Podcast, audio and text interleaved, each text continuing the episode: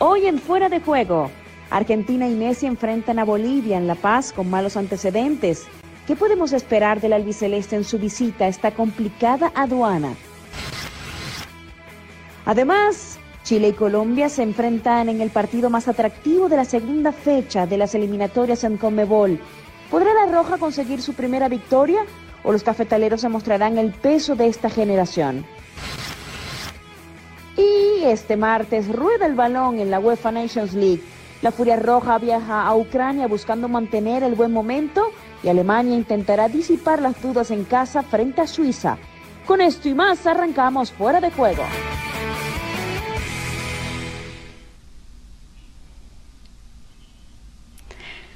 Hola, hola, bienvenidos. Esto es Fuera de Juego. Después de un fin de semana espectacular con muchos eh, deportes, con eh, cosas icónicas como Rafael Nadal ganando Roland Garros otra vez, el conjunto de los Lakers titulándose. Bueno, en fin, vamos a hablar de fútbol el día de hoy. ¿Y quiénes mejores que Ricky Ortiz, Andrés Agulla y Fer Palomo para pues dar a continuación la conversación de lo que nos trae también esta semana? Vamos a escuchar reacciones de Leonel Scaloni el técnico de la selección de Argentina que se enfrentará a Bolivia en La Paz. Bueno, en principio creo, que ellos eh, de local van a salir a atacar como ha sido siempre en la altura. Y además eh, su entrenador es un entrenador que le gusta el fútbol ofensivo, así que seguramente así sea. No tendrá nada que ver al partido de, Brasil de ellos. Eh, Así que creo que, bueno, que será un partido complicado, difícil, como te dije antes. Eh, no, cuando uno prepara un partido nunca evalúa los minutos que va, bueno, en mi punto de vista, de los minutos que va a jugar un, jugador que salga a la cancha. Eh, normalmente va en función del partido, cómo estás y si, sucede algo se, verá, pero en principio eh, no, no, nunca evaluamos en, plan de minutos algo que algún jugador tenga algún problema, pero si no, no, no evaluamos eso, evaluamos el rendimiento.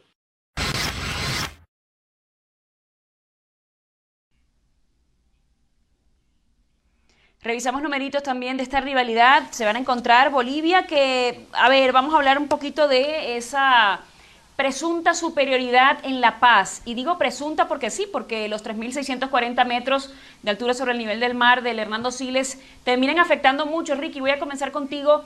Pero si uno se va a la estadística 2010, 2014, 2018, el camino de Bolivia rumbo a esas eliminatorias mundialistas, te da un 53% de efectividad. Pero si lo contrastas con Argentina los últimos 23 años en La Paz, te da apenas una victoria para la Celeste en la época de José Peckerman. ¿Qué tipo entonces de, partido nos esperamos por parte de Argentina? Porque ya Scaloni pues dijo que le parecía que era una de las selecciones locales más fuertes del mundo. Sí, bueno, un abrazo a todos. Siempre ha sido difícil para la Argentina jugar así. Y esto no va a ser una excepción. Primero por cómo jugó el otro día contra Ecuador, que dejó muchas dudas. Eh, y al mismo tiempo Em, una, una, selección que no encuentra rumbo. Yo eh, creo que al, margen de todo eso hay varios jugadores jóvenes en esta selección que pueden llegar a marcar una diferencia. Bolivia viene de perder 5 a 0, ahora su técnico César Faría aparentemente está en problemas eh, con, la FIFA, ha sido denunciado por algunos eh, jugadores em, que, que no van a la selección supuestamente por culpa de él y eso se está investigando ahora. Eh, es todo un mal momento para el equipo boliviano, lo cual Argentina hay que ver cómo, cómo está para estas situaciones. Es muy raro pensar que Argentina, clasificando casi siempre a los mundiales, siendo protagonista, tenga tantos problemas ahí en, Bolivia, pero los afecta. Messi ahora con unos cuantos años más de la última vez que jugó también, tampoco va a ayudar, pero insisto que hay jugadores jóvenes que quizás puedan llegar a levantar al equipo en lo anímico, en lo futbolístico y también ahora en, capacidad de retener oxígeno, no sé, que quizás puedan eh, conseguir la victoria por fin en un lugar donde se le ha negado tanto. Sí, y que cambió un poquito Andrés el plan de viaje, porque normalmente los equipos tratan, dependiendo de las distancias, evidentemente, de viajar el mismo día, pero bueno, por el tema de los protocolos eh, decidieron irse dos días antes, eso obviamente te afecta mucho más, entrenar también el día de hoy. Eh, ¿qué, esperas tú de esta Argentina que además si uno revisa las 22 convocatorias de Scaloni, no ha repetido 11 titular y tampoco lo va a repetir porque tiene una baja también para ese partido. Sí, ¿qué tal, Caro? ¿Cómo te va? Un abrazo para todos. A ver, me, cuesta imaginarme un, partido donde Argentina sea capaz de sostener el ritmo. No ha sido capaz nunca Argentina de sostener el ritmo a Bolivia. Habrá que encontrar alguna explicación por qué algunos países tienen más problemas u otros menos para ir a jugar a la altura, pero está muy claro que Argentina se le ha hecho muy difícil siempre y siempre le cuesta mucho ese partido. Habrá que ver si Scaloni es capaz de interpretar eso a la hora de plantear el partido, porque uno ve la información que viene de la selección argentina, va a repetir prácticamente el 11. Vos mencionabas recién algún cambio, puede ser el de Acuña, que salió con una molestia el otro día, y si viene entrenado, lo más probable es que Acuña no esté en ese equipo. Pero si pensamos en que no va a haber tantos cambios, a lo mejor Foyt por Montiel de lateral derecho. Después una dupla de centrales Martínez Cuarto también y un lateral izquierdo Tagliafico. En la mitad de la cancha, Paredes va a jugar sí o sí, Rodrigo de Paul va a jugar sí o sí, y ahí viene la tercera duda. Pero el tema pasa por Messi, Lautaro van a estar y Ocampos va a estar.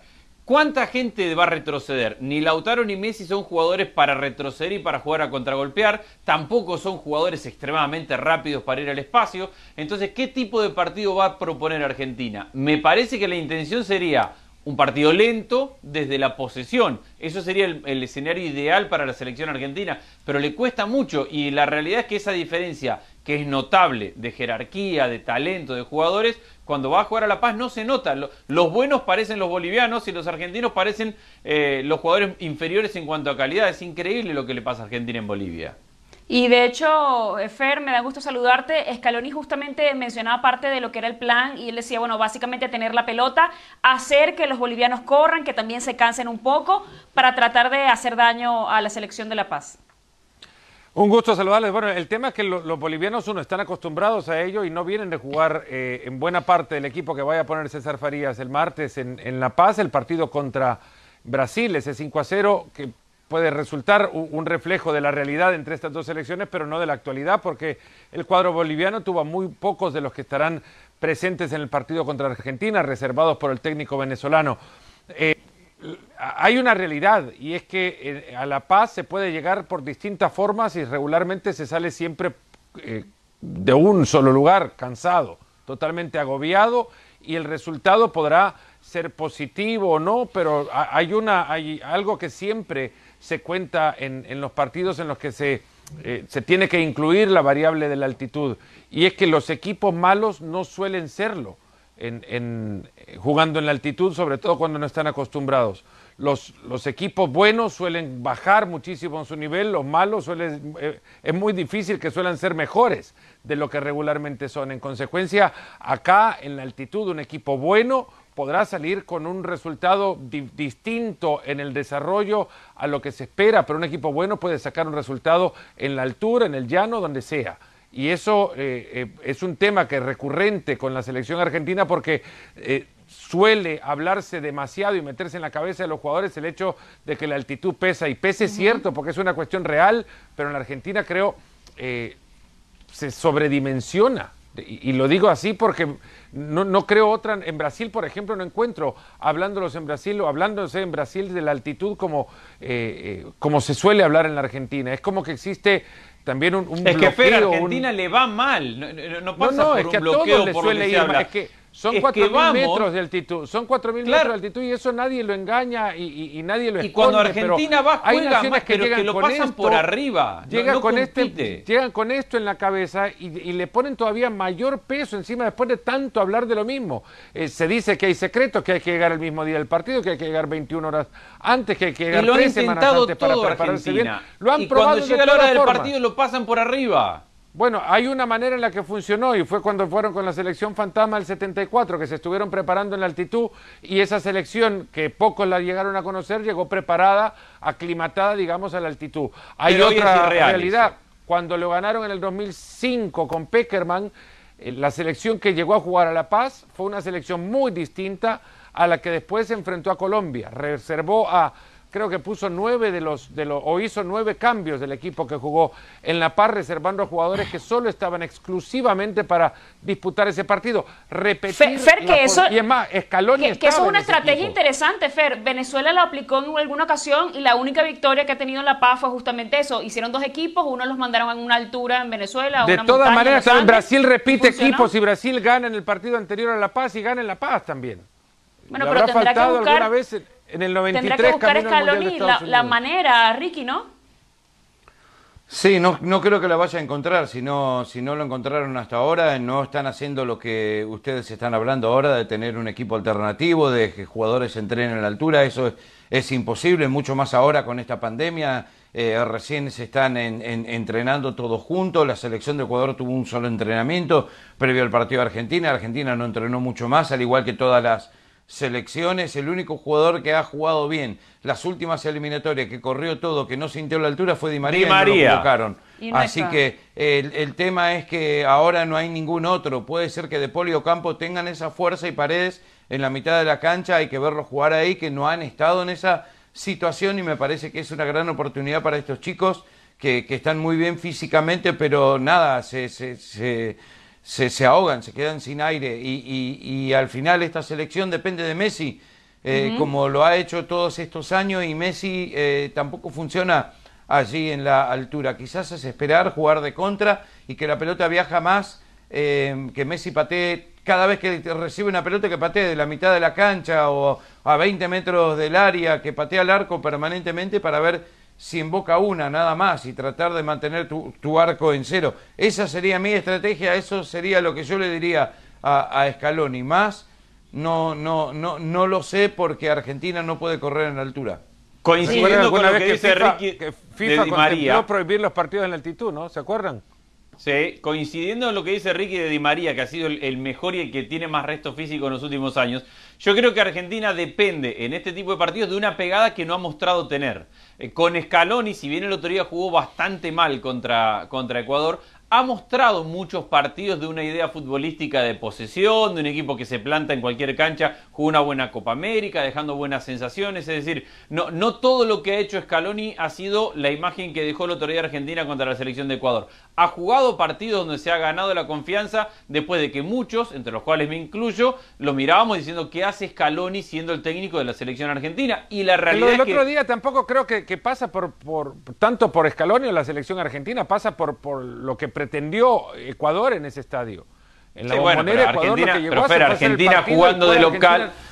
pero Argentina jugando de local tiene que jugar otra cosa. en lo que lo metió Ecuador. bueno, pero ahí tiene que haber Scaloni también, ahí tiene que haber un sistema, una forma, un trabajo. Argentina no puede sucumbir porque un equipo como Ecuador va y te Que jugó con dos cinco que no están acostumbrados a jugar juntos, en, en, que pueden jugar juntos, pero no uno al lado del otro. Paredes y De Paul no, están para hacer el doble cinco. Bueno, entonces no es un problema de Scaloni.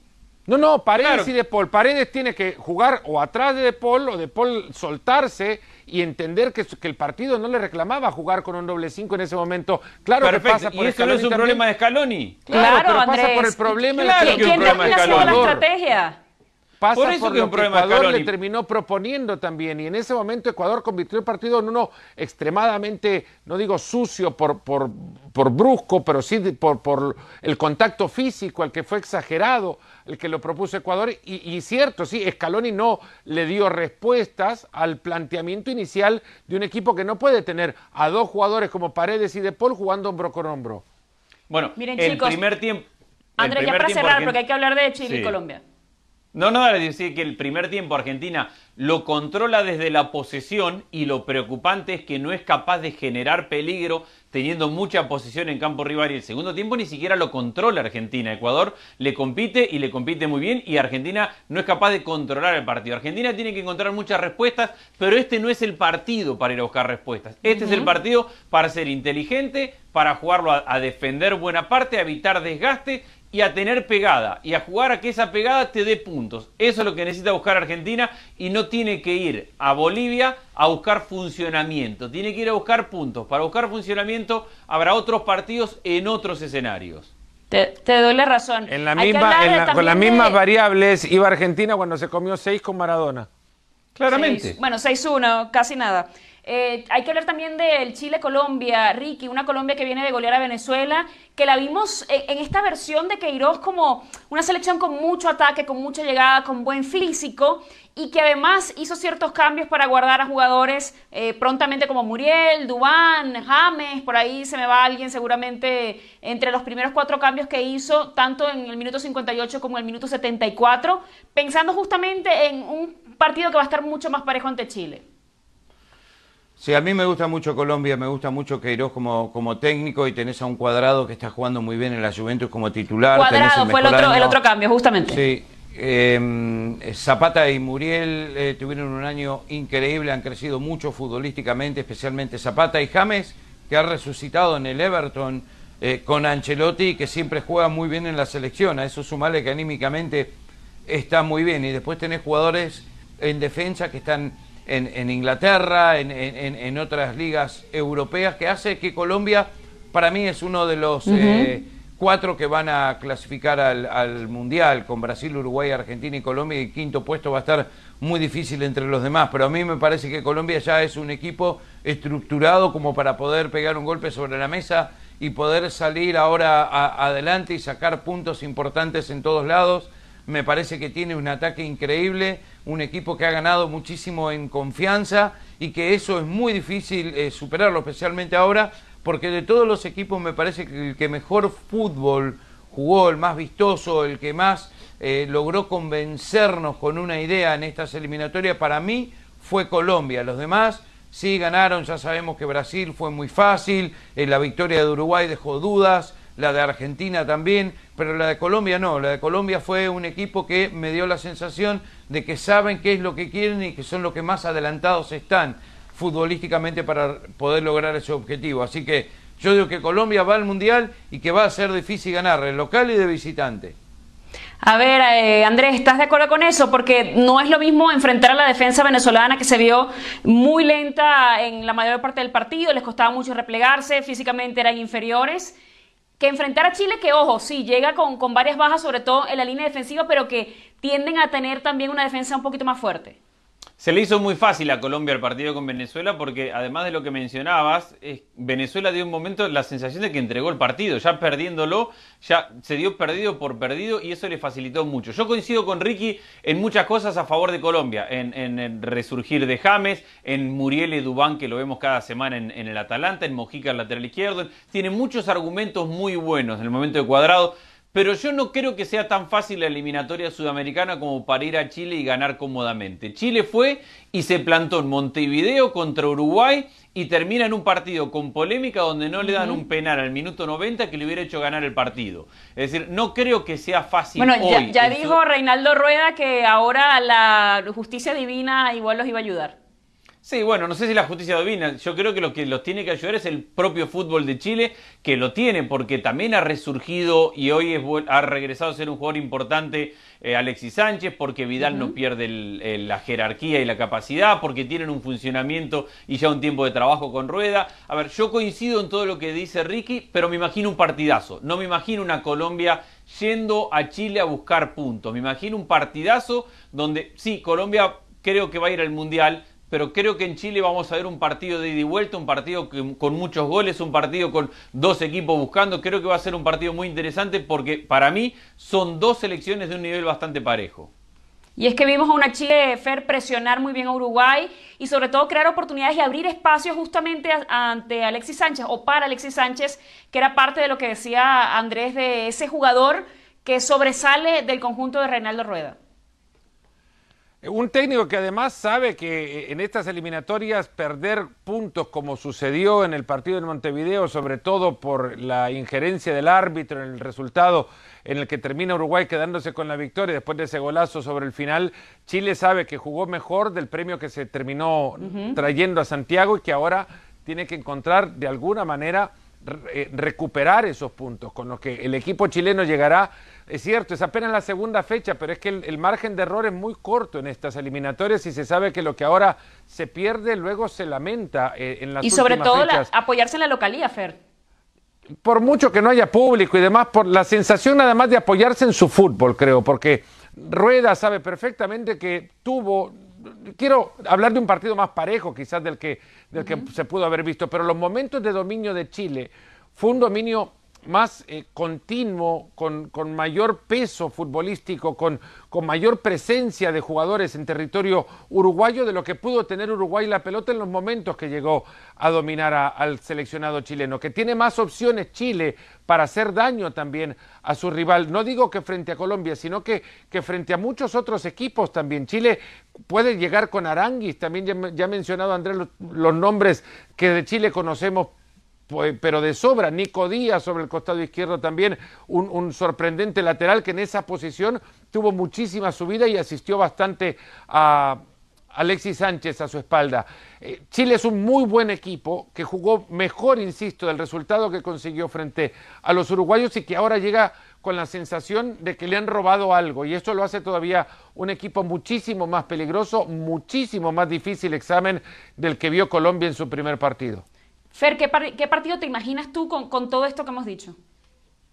Un partido con, con muchísima eh, intensidad, es cierto, creo que Colombia no se vio necesitado de meter la pierna contra Venezuela porque el partido, ni el rival ni el partido se lo reclamaron y en esta ocasión creo que va a ser un, un, un partido de muchísimo más choque, a donde se verá mucho a James en el piso, no digo porque Chile juegue brujo, sino porque no le van a dejar espacios para girar y esto lo va a obligar a James a, a descargar rápido o a hacerse de la pelota mucho más tiempo del que Colombia necesita que James tenga la pelota, en consecuencia uno de mucho mayor contacto físico, de varias pausas, eh, pero es cierto, yo, yo, a Colombia no, me, no lo mediría, lo veo bien, pero no lo mediría por su primer resultado, sino hasta ahora que vea Chile. Sí, yo creo que es una prueba mucho más eh, eh, alta, una apuesta mucho más elevada la que tendrá ante Chile en Santiago. Hay que hablar también de la UEFA Nations League. Ricky, voy contigo porque hay que destacar esa victoria de la selección de Inglaterra frente a Bélgica que le tocó remontar, pero ante una Bélgica que da la impresión de que le ha costado mucho generar oportunidades más allá de que Lukaku hizo lo que le dio la gana con la defensa de Inglaterra, con esa velocidad que tiene. Sí, siempre se espera más de Bélgica, ¿no es cierto? Siempre se espera que en la próxima competencia, que la próxima eliminatoria, que la próxima Euro, que el próximo Mundial es... es... Y lo mismo venimos diciendo de Inglaterra desde el Mundial del 66, con la diferencia ahora que estos equipos, eh, Inglaterra está teniendo un cambio muy bueno, a tal punto que deja a Kane y a Sancho en el banco. Eh, increíble que se pueda dar semejante lujo con un equipo que me parece que está muy bien armado, que, que, que a mí me gustó especialmente en el, en el segundo tiempo, dominando, atacando mucho por la derecha especialmente. Este equipo de Bélgica, Lukaku sí, deja todo en la cancha, vía un De Bruyne.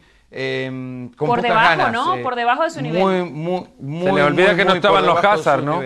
Y, y, bueno, sí, no, lógico. Y aparte De Bruyne ya está cansado, mucho fútbol. Eh, y, y, se lo veo totalmente fuera de forma para este partido. Y si De Bruyne no está bien, a Bélgica le va a costar más todavía. Para mí fue una victoria justa para los ingleses. Eh, igual creo que no son las dos eh, top de, de, de Europa ni nada por el estilo. Creo que hay cuatro o cinco selecciones que están por encima de ellos. Me decepcionó una vez más Bélgica, aunque me encanta Lukaku, para mí hoy por hoy es el mejor centro delantero del mundo. Ah, mejor hay, que Lewandowski. Sí. Hay que hablar, hay que hablar si también. es el mejor del mundo, es mejor que cualquiera, Fer. Bueno, pero Lewandowski está en un nivel superlativo. No, no, no Ricky. le discutamos eso, que se nos está terminando el programa y no creo que tenga Ricky suficiente. No, no, está bien, pero si te digo que es el mejor del mundo, Buda, ¿para qué me empiezan a nombrar jugadores? Hay, hay una declaración de Arsène Wenger de hoy donde dice que hay que repensar los calendarios del fútbol porque uno sale a la calle a preguntarle a la gente por qué se está jugando y quiénes están jugando a nivel selecciones y ya no se sabe. Y, y creo No que tiene sabe. razón. Y hay que Vienen de una un semana poco. haber jugado partidos de clasificación para la Eurocopa, Tal repechajes de, de playoff intensos con un formato novedoso y tres días más tarde tienen que jugar una Nations League que no se sabe para qué la están jugando. Claro, llega un momento en el cual, además, la complejidad de si ganás tu grupo, entonces clasificás para la Euro, pero si no lo ganás y el que lo gana, eh, es que es tan difícil de seguir hoy el fútbol que me parece que Arsène Wenger tiene razón en que hay que simplificarlo, que es muy entretenido, muy lindo tener partidos Bélgica, Inglaterra, España, Alemania, tener partidos de este nivel. No, pero todo vieron, el tiempo. vieron Francia, Francia Francia contra Portugal. Portugal. Sí. Es lamentable el espectáculo que dieron. Y sí. Tristísimo. Eh, pero bueno, y eso no se le puede como la culpar. final. Ni se le puede culpar a Deschamps, ni se le puede culpar a Fernando Santos. Se le culpa nada más a que son selecciones que tienen jugadores que son seres humanos al final y que no pueden con los esfuerzos físicos de una joven temporada en un año totalmente atípico. Dan lo que pueden dar, que ahora no es para cumplir Y con la tienen que priorizar. Bueno, pero la prioridad. Andrés, la prioridad siempre ha sido el dinero.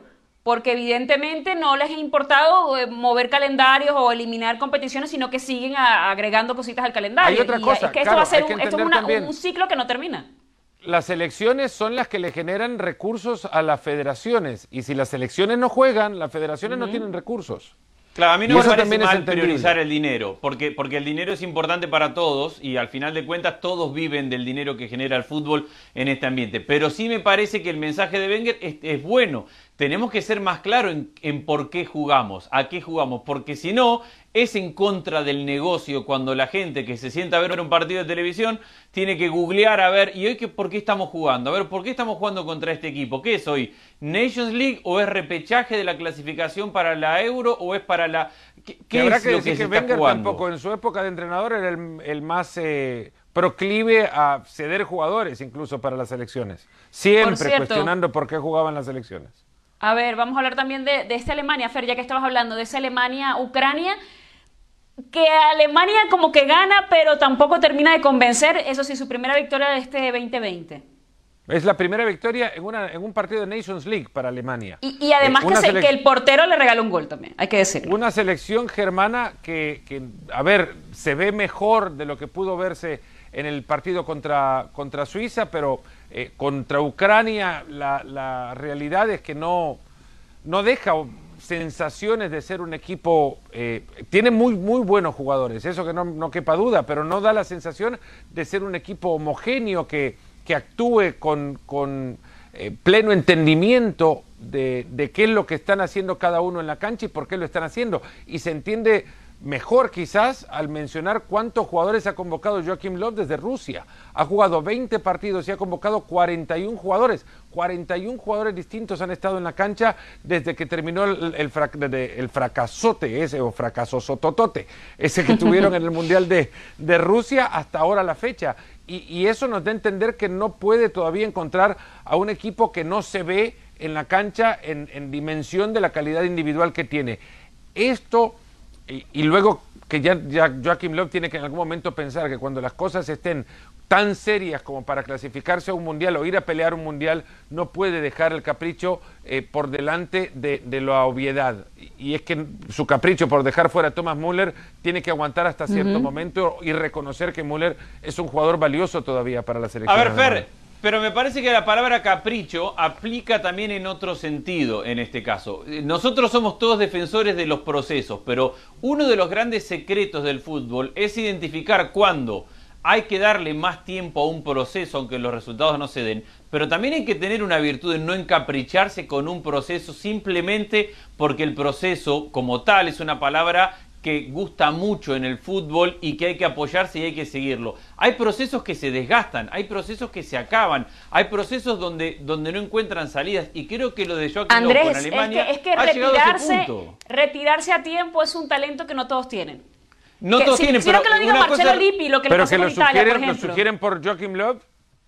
Claro, por pero es que supuesto. una cosa es retirarse y otra cosa es que te retiren. Y yo creo que la Federación Alemana se tiene que dar cuenta que está muy bien creer en el proceso si fracasaste en un mundial y decir, bueno, hay situaciones que se pueden dar en 3, 4 partidos que te pueden llevar a fracasar, pero podemos creer en lo nuestro. Ahora, cuando ese fracaso en un mundial se extiende más allá de los resultados en una identidad de juego, en no brillar, en no estar a la altura como equipo de las individualidades que tenés, y eso se perpetúa en el tiempo, entonces ya el proceso se transforma en un capricho. Y creo que Alemania ha entrado en ese capricho de creer obsesivamente, obsecuentemente, que el proceso está por encima de todo y se le está quitando frescura a un equipo de fútbol.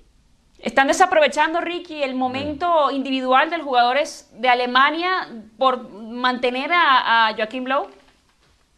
No, a ver, eh, jugadores eh, Goretzka, Nabri, el mismo Werner y Havertz que fue, estaban en el banco, entran a- en la ecuación.